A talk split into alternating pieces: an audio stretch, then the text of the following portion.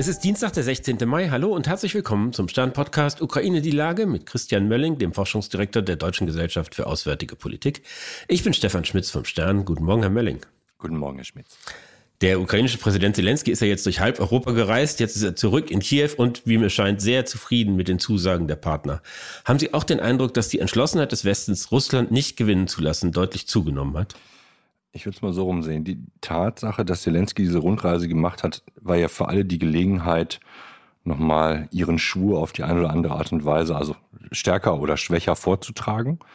Und da hat es, glaube ich, eine, eine Menge an, an positiven Überraschungen, positiven Tönen, will ich es mal zumindest nennen, gegeben. Und das ist, glaube ich, das ist sehr wichtig auf der einen Seite und es gibt ein europäisches Gesamtbild, wo man sagen kann, okay, die die wollen das alle. Aber es ist natürlich auch so eine, wie soll man sagen, so eine Art von Kompression auf diesen Moment der Reise, wo Zelensky alle trifft und dass ja sozusagen alle quasi miteinander kommunizieren und sagen, das ist ganz toll gewesen. Ne? Und so entsteht dann natürlich so ein, ich will jetzt gar nicht sagen Gemeinschaftsgefühl, aber wir als, als sozusagen Konsumenten dieser Information sagen, ach ja, das ist ja eigentlich irgendwie ganz gut.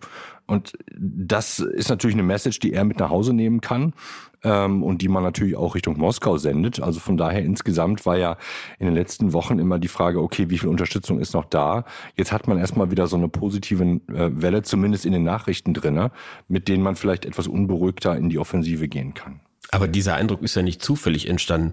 Man kann ja davon ausgehen, dass da kluge Köpfe sich genau überlegt haben, wie machen wir das, damit dieses Gefühl entsteht, auch dieses Gemeinschaftsgefühl der westlichen Regierungschefs. Na klar, äh, auf alle Fälle. Also ich glaube schon, dass man das sehr minutiös vorausgeplant hat, auch nochmal abgesteckt hat, was, ne, wie weit können die einzelnen Staats- und Regierungschefs in ihren Aussagen gehen. Also gucken wir auf Scholz, der ja doch deutlich in Anführungsstrichen offensiver gewesen ist oder äh, sich äh, aus dem Fenster gelehnt hat mit seinen Aussagen, dass man Russland da nicht, ähm, nicht gewähren lassen kann und dass die Ukraine alles zurücknehmen, äh, zurückbekommen sollte, sind Sachen, die in den Nuancen zumindest stärker gewesen sind und man hat vielleicht den Eindruck, nein, ich habe den Eindruck, anfassbarer gewesen sind, als das vorher der Fall gewesen ist. Jetzt kann man sagen, das hat Scholz schon in der, in der Zeitenwende-Rede gesagt, aber vielleicht nicht mit der, nicht mit dem konkreten Hintergrund nach über einem Jahr, was es bedeutet, diesen Krieg tatsächlich nicht selbst zu kämpfen, aber ihn im Kampf zu unterstützen.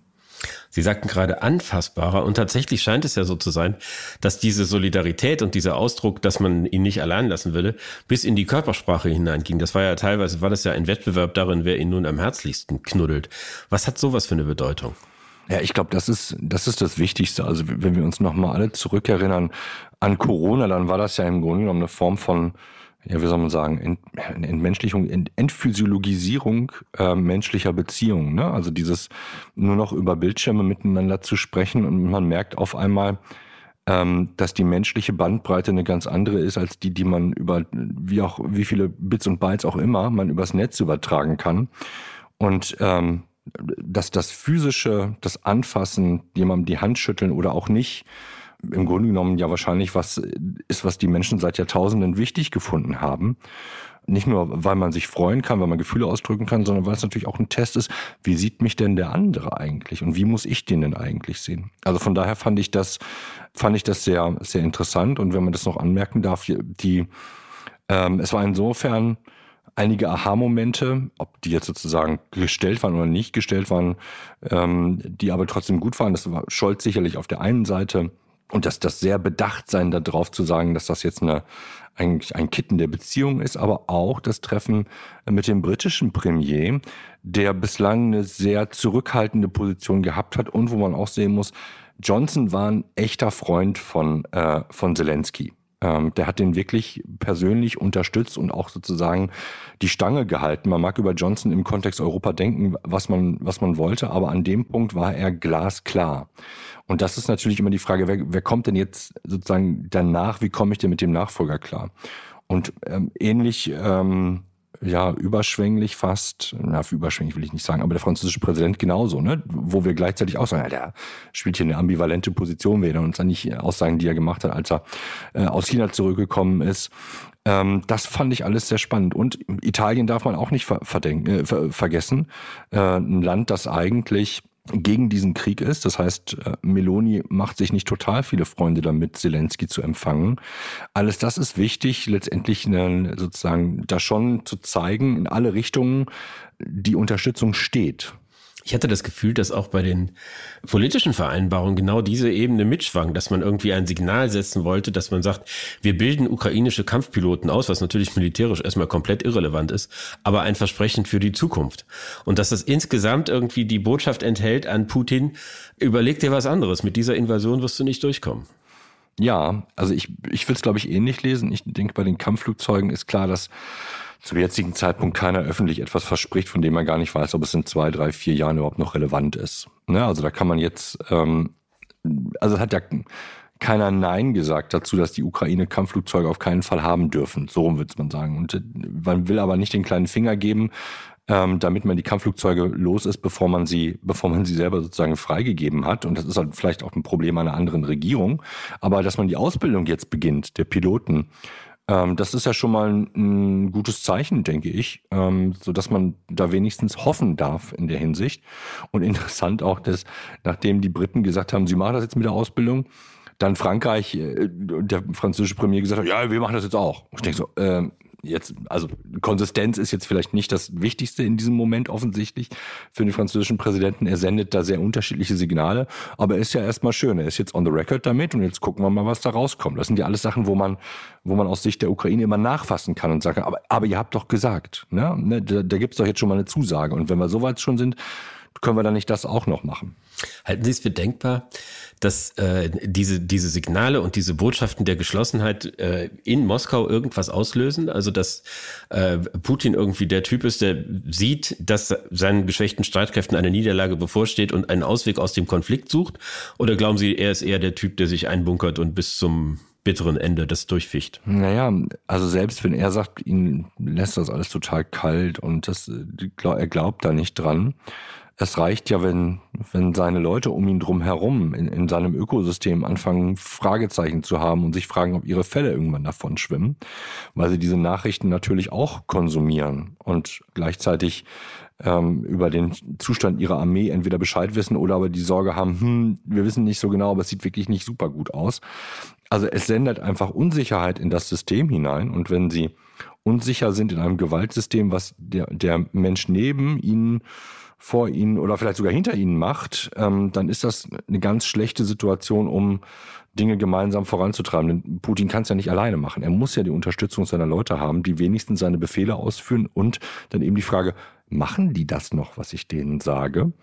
Ähm, also auch da ist immer die Frage, wie kontrolliere ich denn eigentlich Erfolg, selbst in einem autokratischen oder diktatorischen System. Und was mache ich, wenn die nicht mehr mitmachen? Ne? Also die, die, wir hatten das das letzte Mal, glaube ich, schon, der Gewaltapparat, der muss halt funktionieren. Wenn der ins Stocken gerät, dann kippt die innere Ordnung Russlands im Sinne der Gewaltordnung. Wir haben ja immer wieder Hinweise darauf, dass es da interne Konflikte gibt, dass Herr Prigoschin irgendwie amok läuft, dass der Verteidigungsminister unter Druck ist, äh, die führenden Generäle werden regelmäßig ausgetauscht. Glauben Sie, dass das, was Sie gerade beschrieben haben, dass der Gewaltapparat stockt, dass das gerade schon passiert?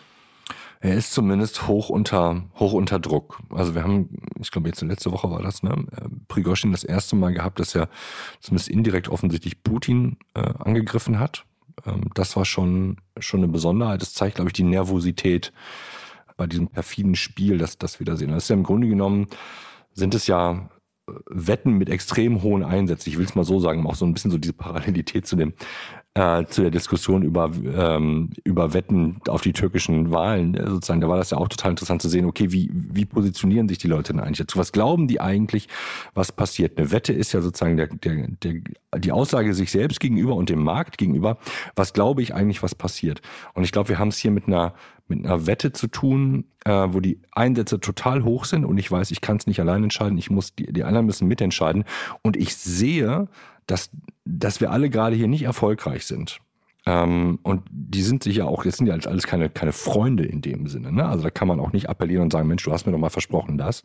Sondern das Einzige, was als Währung halt gilt, ist, wenn du nicht machst, dann ne, ist da möglicherweise ein Fenster offen oder eine Treppe, die, wo eine Stufe fehlt oder sonst irgendwas. Ne? Und ich glaube, da sind wir mittlerweile, dass alle sehr genau gucken, ähm, dass niemand hinter ihnen steht, damit sie nicht ein Messer im Rücken haben. Sehen Sie denn für äh, Putin und sein Regime eine Möglichkeit, sich in den nächsten Wochen und Monaten militärisch einen Vorteil zu verschaffen? Also gibt es sozusagen eine, eine Gewaltlösung aus diesem Dilemma des Gewaltapparates? Nee, ich glaube nicht. Das ist aber vielleicht auch gar nicht notwendig. Ich glaube, es ist eher notwendig, dass Putin zu Hause erklären kann, dass das, was da jetzt auch immer passiert, dass das okay ist. Das klingt für uns total absurd, aber wenn man sieht, dass die Zustimmungswerte für Putin immer noch relativ hoch sind und die Bereitschaft, die Propaganda zu kaufen, dementsprechend auch noch relativ hoch ist. Und das, soll man sagen, dass das subkutane Versprechen ist, wenn ihr mir glaubt, dass alles in Ordnung ist, obwohl wir alle wissen, dass es nicht hundertprozentig in Ordnung ist, dann können wir möglicherweise, weil ich weiterhin Präsident bleibe, aus dem jetzigen Status sozusagen rüberrutschen in einen anderen Status, wo dieser Krieg möglicherweise vorbei ist ähm, und wir eine Atempause haben oder was auch immer kommt, aber die sozusagen dieses Brodeln in der Bevölkerung irgendwann tatsächlich aufhört. Äh, eine militärische Lösung sehe ich nicht, aber wie gesagt, die muss es nicht geben. Es reicht, in Anführungsstrichen reicht, wenn es eine politische Lösung gibt, die von allen Akteuren in Russland gekauft wird. Sie haben eben gesagt, eine politische Lösung, die ja impliziert, dass der Krieg irgendwie irgendwie beendet wird oder zumindest der Konflikt eingefroren wird. Nun kommt der äh, chinesische Sondergesandte nach Europa, also der wird nach Kiew fahren, nach Moskau, auch nach Polen, Frankreich und Deutschland. Glauben Sie, dass diese Initiative, die ja mit viel Skepsis aufgenommen worden ist, irgendwie eine Perspektive bieten kann, dass man da vorankommt? Also ich würde immer sagen, ja, also wir müssen jetzt die Tür nicht zumachen. Testen, testen, testen. Also das, was sozusagen die, äh, wenn die Chinesen sagen, sie wollen da eine Rolle spielen, dann muss man sagen, ja, dann mach doch einfach mal. Dann gucken wir doch mal, ähm, was ihr da macht. Am Ende ist es ja, äh, muss man sowohl ähm, diesen Akteur, den Akteur China, als auch alle anderen an ihren Taten messen und nicht nur an ihren Worten. Ähm, und ich glaube, auch da muss man nochmal die, die Perspektive im Blick auf China sehen ähm, die müssen sich in diesem dynamischen Spiel, wo sich Dinge verändern, ja auch immer wieder repositionieren und überlegen, okay, welche Rolle spiele ich denn jetzt auf einmal noch? Wenn Moskau nicht mehr zu retten ist, was mache ich denn dann auch mit Blick auf meine eigenen chinesischen Interessen? Die sind ja nicht total gleichgeschaltet mit den russischen Interessen. Wenn dass ähm, wenn der Kreml implodiert, dann habe ich als China, welche Interessen habe ich denn dann? Ich habe vor allem ein Interesse an regionaler Stabilität. Russland hat einen großen Teil seiner seiner Kräfte äh, des Gewaltapparates aus den Regionen abgezogen. Das heißt, es gibt Instabilität an den Grenzen zu China. Ne, Fange ich jetzt schon an mit ähm, mit Leuten wie Prigozhin auf der einen Seite oder Kadyrov auf der anderen Seite Deals zu machen, ähm, damit mir meine meine eigene Sicherheit nicht um die Ohren fliegt. Ne? Das ist ja ein völlig anderes Interesse als das, was Russland hat.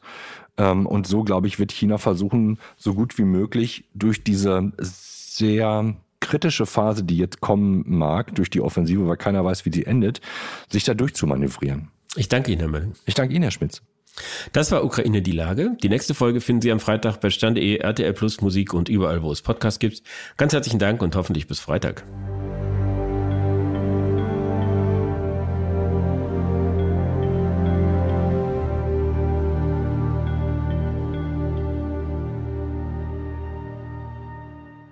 Dieser Podcast ist eine Produktion der Audio Alliance.